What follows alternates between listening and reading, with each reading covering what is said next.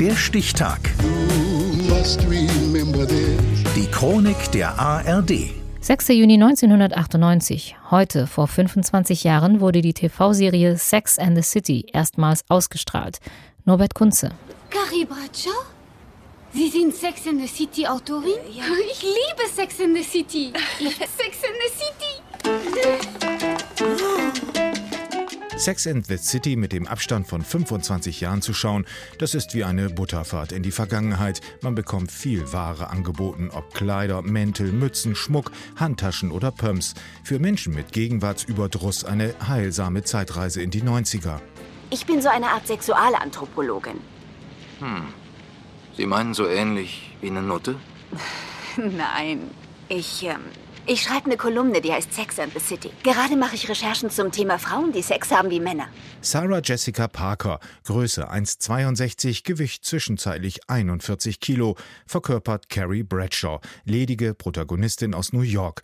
Wenn sie nicht gerade an Luxusschuhe von Jimmy Choo oder Manolo denkt, denkt sie an Männer und an die Liebe.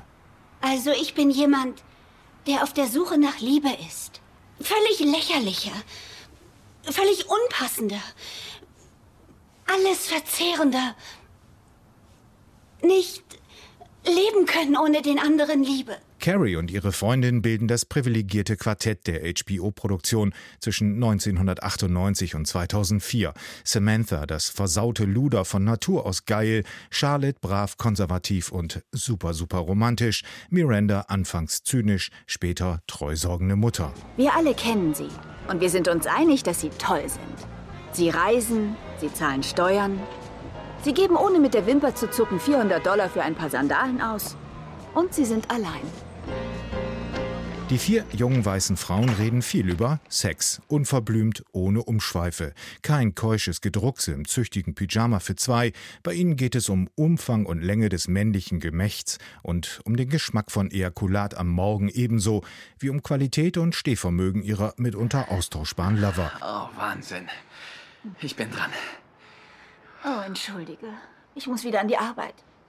Ist das ein Witz? Das ist nicht dein Ernst. Oh doch, ja, mein Vollster. Aber ich rufe dich an. Wiederholen wir das ruhig mal. Aber doch jenseits vom Beischlaf Eden und der postkoitalen Konversation beharrt Sex and the City auf einem traditionellen Frauenbild. Die Suche nach Mr. Big, dem Traummann, das sehnsüchtige Schmachten, das oberflächliche Geplapper über Handtäschchen hier und Bling Bling da.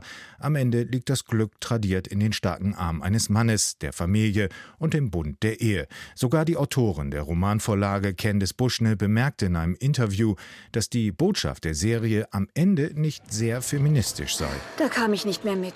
Wünschen sich alle Männer ihre Frauen promiskuitiv und emotional unbeteiligt?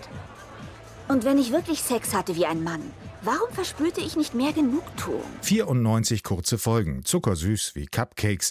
Dazu zwei Spielfilme, ein Prequel, ein Sequel. SATC bot sechs Staffeln serielle Nascherei für ein vorwiegend weibliches Publikum. Ab 2001 auch im deutschen Fernsehen. Zum ersten Mal stöckelte Carrie Bradshaw heute vor 25 Jahren durch New York bei der Premiere von Sex and the City. Und als ich schon glaubte, ich müsste das Unaussprechliche tun, nach Hause laufen nun steigen Sie schon ein, in Gottes Namen.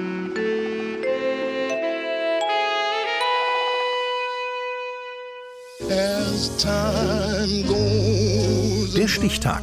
Die Chronik von ARD und Deutschlandfunk Kultur. Produziert von Radio Bremen.